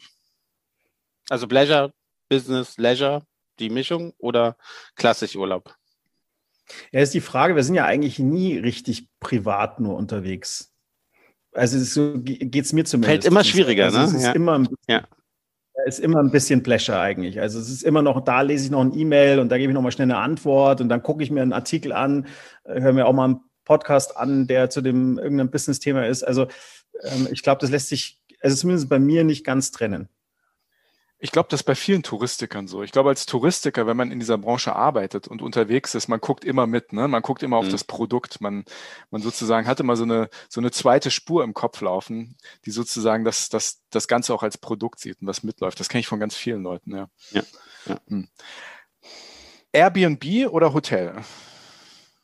Ja, ich bin schon noch immer der klassische Hotel. Ich mag äh, diese Hotelwelt. Also ich finde das Airbnb auch super, aber ähm, ich mag einfach schöne Hotels. Ja, ich mag dieses Gefühl von Hotel. Wo, wo, der Drink schon wartet, am Pool abends getanzt wird und jeder freundlich zu Genau, so erwarte ich das dann auch. So die Bedienung im Der authentische Urlaub. Ganz klar. Nee, nee. Aber es ist tatsächlich so. Ich mag diese Hotelwelt. Also ich freue mich auch so über mhm. Hotelbetten. Die haben ja so irgendwie so, meistens relativ hoch und dann viele Kissen und so. Und ähm, das kriegt man ja gefühlt daheim nie hin. Ich habe, glaube ich, mittlerweile zehn Kissen, aber ich kriege dieses Gefühl des Hotels, kriege ich irgendwie nicht hin. Und ich mag das. Hm. Ich, ich weiß, was Sie meinen, ja, ja. Ich, ich liebe auch Hotels. Meinen letzten Campingurlaub, den haben wir nach zwei Tagen abgebrochen, sind ins Hotel gegangen. ich glaube, es war auch mein einziger Campingurlaub. Aber da gibt es ja auch Clamping jetzt, also äh, was Besseres. Ja, also nee. Ah, trotzdem, ja. trotzdem, ist nicht das Gleiche, oder? Ja, ich finde so eine Wand zwischen mir und dem Grizzlybären finde ich schon ganz gut. Der Grizzlybär bestimmt auch. nehme ich, nehme ich. Sven, nächste Frage. Äh, Geduld oder Ungeduld? Ich bin 40 ungeduldig. Also, ich, mhm. also das Geduldsgehen ist bei mir überhaupt nicht vorhanden. Ich hasse es auch ähm, nicht nur beruflich, sondern auch privat. Also ich hasse es, wenn Dinge nicht funktionieren, wie ich sie mir vorstelle. Da könnte ich richtig wütend werden irgendwie. Ähm, deswegen kauft euch. Leiden Sie aber auch gerade bei der Digitalisierung, oder? Auch, auch da. In Deutschland. Ja, also es könnte schneller gehen, könnte viel mehr offen mhm. sein, viel mehr chancenbezogen diskutiert als in Angst und so. Also es ist, ja, also hm. ich bin 40 ungeduldig. Hm. Also ja. kein Fan von 3G. Also es gab ja mal schlimmer, Modems. Ja. Ich kann mich erinnern, wenn dann die Seite sich Zeile für Zeile aufgebaut hat. Mhm. Ja, diese Zeit kenne ich noch. Mhm. Ähm, also da sind wir doch deutlich schneller geworden, ja. Wir, wir kennen alle noch dieses, dieses Geräusch, wie das Modem durchwählt. Ja. Und das kennen die Kids von ja. heute gar nicht mehr. Ne? Ja, ja. Das war so wie, wie, wie für unsere Eltern das Faxgerät. ja, das heißt für unsere Eltern, ne? für, die, für die kurze Generation davor. Die gibt es immer noch. So die gibt es immer noch. Mhm. Also, die, also es gibt immer noch Leute, die Faxe verschicken.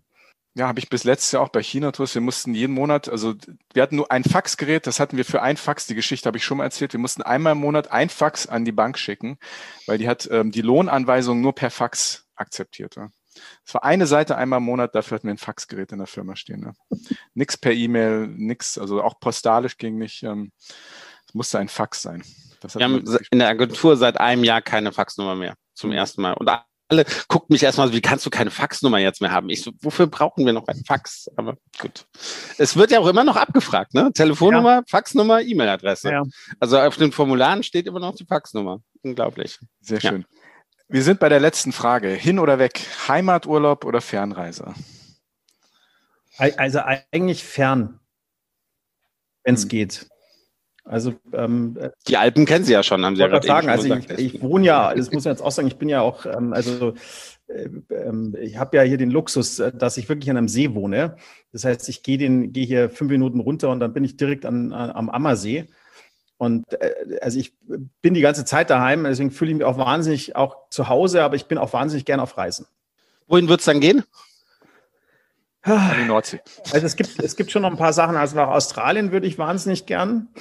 Mhm. Ähm, es hat auch hier was mit meinen Oldtimern zu tun. Es gibt hier so ein altes Auto aus Australien, das ich da gerne wieder zurückbringen würde, an die Familie übergeben möchte, mit der ich auch Kontakt oh, habe seit, äh, seit äh, längeren und äh, mir Australien dann gleichzeitig anschauen möchte. Und mein, den schönsten Platz der Welt, finde ich, ist Mauritius. Ist zumindest äh, mein, okay. äh, mein Lieblingsort. Ähm, äh, weil ich finde, also wenn der liebe Gott an, an Paradies gedacht hat, dann hat er wahrscheinlich Mauritius gemeint. Zumindest ist das meine. Also es gibt bestimmt noch schönere Flecken, wenn jetzt wahrscheinlich in eurem Beitrag unten demnächst irgendwie eine ganze Empfehlungsliste an den Herrn Buller kommen. Aber ist für mich somit einer der schönsten Plätze, die ich kenne. Stichwort Hamburg, schönste Stadt der Welt. Ach Gott. ich muss das immer irgendwo einbauen. Ne? Ich sitze ja hier in Hamburg. Ja. Und die Alpen sind für mich auch eigentlich eine Fernreise. Vielleicht mache ich das mal. Gut, vielen Dank, dass Sie mitgemacht haben. War sehr interessant, hat viel Spaß gemacht. Ja. Und ähm, ja, alles Gute.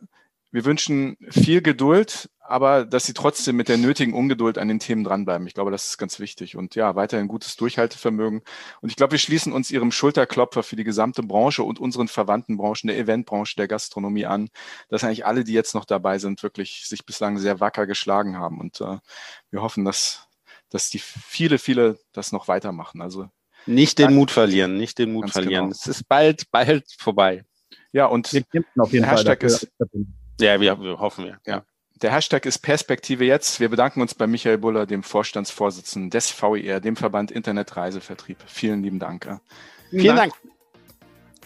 Und ihr, liebe Hörerinnen und Hörer, wenn es euch gefallen hat, dann würden wir uns natürlich sehr freuen, wenn ihr nächste Woche wieder dabei seid bei einer neuen Folge von Hin und Weg, dem Reisepodcast mit Sven Meyer, dem Asozialen und ich stehe dazu, den total sozialen Andi Jans. Jawohl. Ja, wenn ihr uns schreiben möchtet, schreibt uns gerne auf Instagram oder Facebook unter Hin und Weg Podcast oder auch gerne auf unserer Webseite. Da gibt es ein Kontaktformular hin und weg podcast.de. Wir freuen uns auf nächste Woche auf euch. Selbe Stelle, selbe Welle. Macht's gut. Vielen lieben Dank. Super.